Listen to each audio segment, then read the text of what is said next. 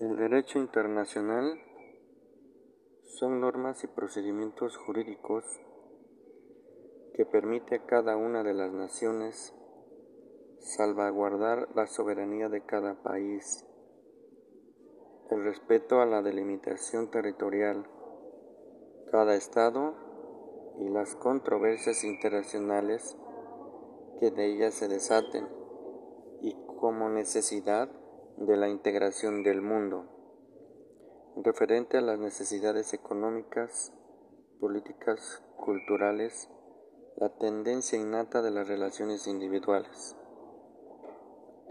El nacimiento del derecho internacional se da desde el momento del intercambio de satisfactores como el sector agropecuario, tecnológico y de servicios, etc.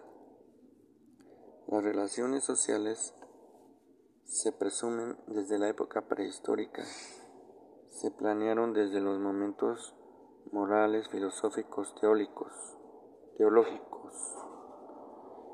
El nombre de derecho internacional se le atribuye a Jeremías Bentham.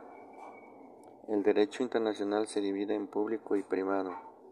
El derecho internacional público, conjunto, conjunto de normas que rigen las relaciones entre sujetos internacionales, estados, organismos internacionales. Establece derechos y deberes recíprocos. Designa el derecho jurídico de los organismos internacionales. Regula relaciones de orden público. Los sujetos del derecho internacional público son los estados y los organismos internacionales como la ONU, UNICEF, BM, Fondo Monetario Internacional, CEPAL, UNESCO, etc. Otros sujetos de derecho internacional público, el Vaticano, Orden de Malta, Grupo Beligerante, etc. Dentro de las fuentes del derecho internacional se encuentran las siguientes. Regula las relaciones diplomáticas entre estados y regular la competencia territorial entre los estados sobre espacios de interés internacional, entre ellos espacio terrestre, espacio marino, espacio aéreo. Además regula la controversia pacífica de las relaciones entre los estados y naciones dentro de las funciones de la ONU. Está el de regular, conciliar, dialogar, negociar, mediación, investigación, arbitraje, arreglo jurídico, etc. Otra de las funciones importantes del derecho internacional es la de regular, regular, el control de la violencia, el uso excesivo de la fuerza, así como de la fuerza nuclear.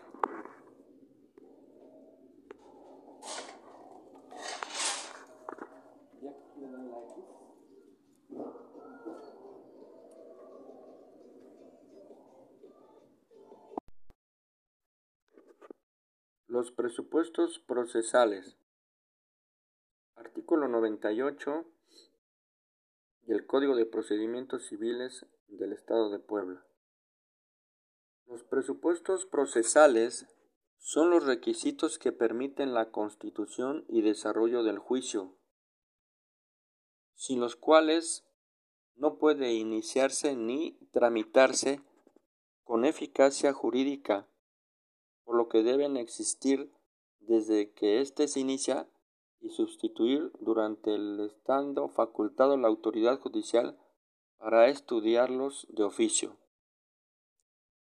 Artículo 99 del Código de Procedimientos Civiles del Estado de Puebla.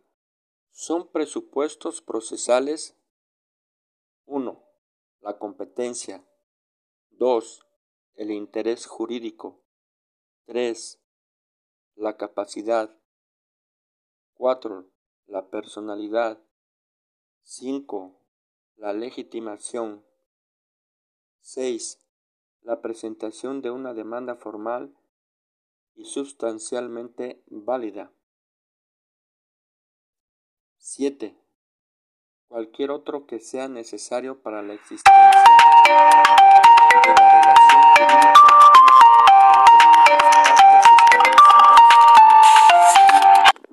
las leyes Artículo 100. La competencia es el límite de la jurisdicción en razón de la materia, del territorio, de la cuantía y del grado, en términos de lo que establece la Ley Orgánica del Poder Judicial del Estado. Artículo 101 del Código de Procedimientos Civiles del Estado de Puebla. El interés jurídico es la necesidad en que se encuentra el actor de obtener de la autoridad judicial la declaración o constitución de un derecho o la imposición de una condena entre la violación o desconocimiento de este derecho. El interés jurídico en el demandado es la potestad para oponerse, allanarse o transigir, cuando sí lo permita la ley, sobre las pretensiones del actor. Artículo 102 del Código de Procedimientos Civiles del Estado de Puebla. La capacidad es la aptitud jurídica en que se encuentra una persona para comparecer a juicio. Artículo 103 del Código de Procedimientos Civiles del Estado de Puebla. La personalidad es la facultad para intervenir en los procedimientos judiciales, ya sea compareciendo por derecho propio, ya como representante de otro. Artículo 104.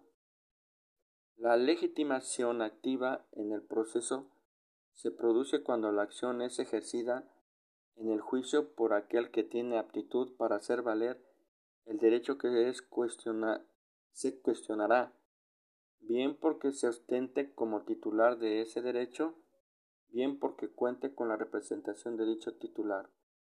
La legitimación pasiva en el proceso se produce cuando la acción vincula identificando como un solo sujeto al demandado con la persona que habrá de actuar la voluntad concreta de la ley.